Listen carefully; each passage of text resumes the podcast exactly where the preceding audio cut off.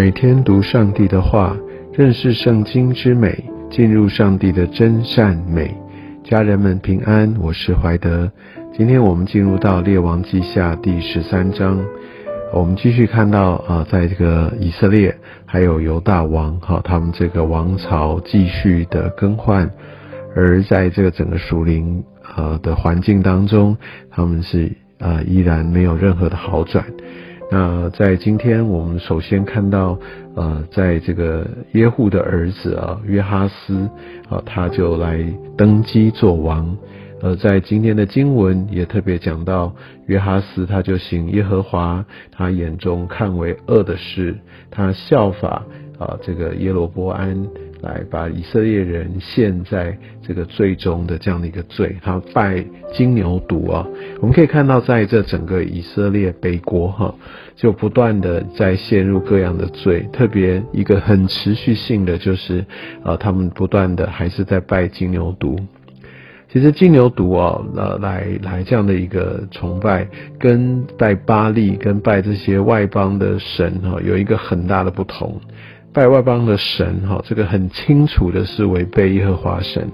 但是拜金牛犊呢，他们并不是啊，就是说哇，这是一个牛，这是一个什么神像的名字？不是。就像当时摩西带着呃这个以色列人，他们在呃西乃山，那摩西独自上去，但是亚伦呢跟着呃这个呃以色列民，他们在摩西山上的时候，他们就塑造出一个金牛犊。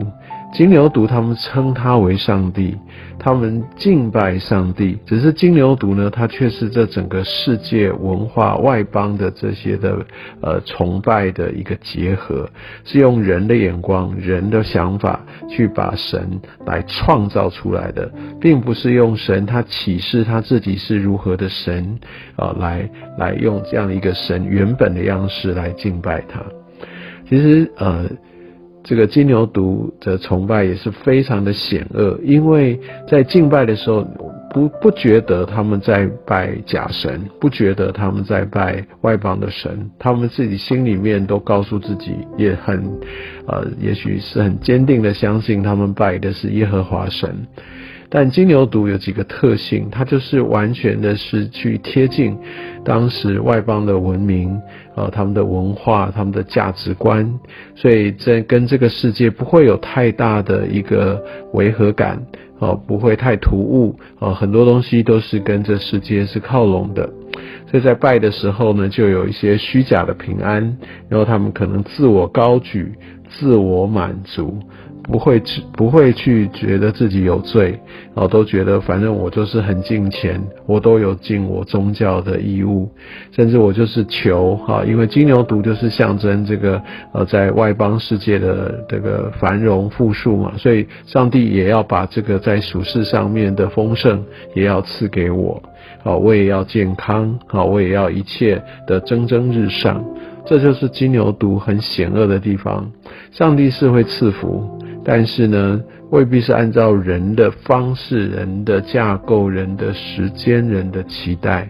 所以拜拜金牛犊，他就是人用自己的期待去框住上帝，然后甚至有些时候就是为了让自己舒服，或者他们呃就就让自己很。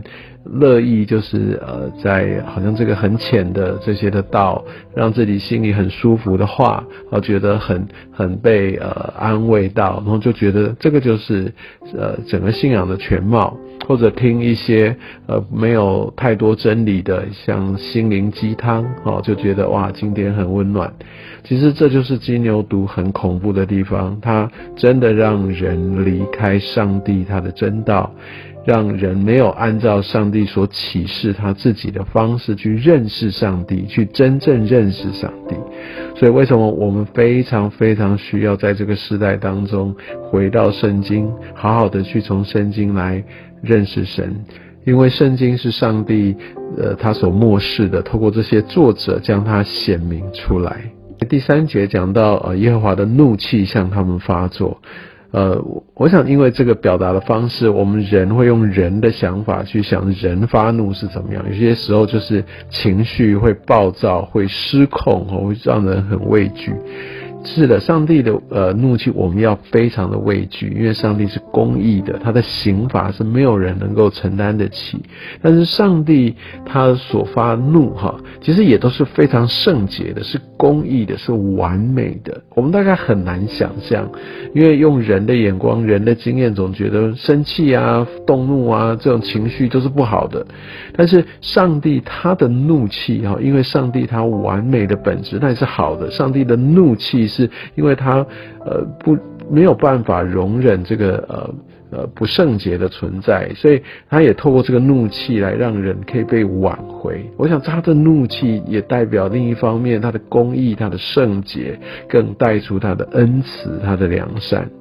所以我们需要啊用上帝的眼光哈来对怒气，上帝发怒要有一个清楚的诠释。这个发怒是为了神要挽回，最终要挽回他的百姓。然后我们可以看到，在这边第五节啊，耶和华，呃，他要兴起一位拯救者。那圣经并没有写是谁，但是可能有不同的推论，但是他有可能是一个很重要的将领啊，甚至他有可能甚至亚述王哈等等都有可能。但无论如何，就让他们可以暂时的喘息。上帝总是让他的子民有机会可以悔改。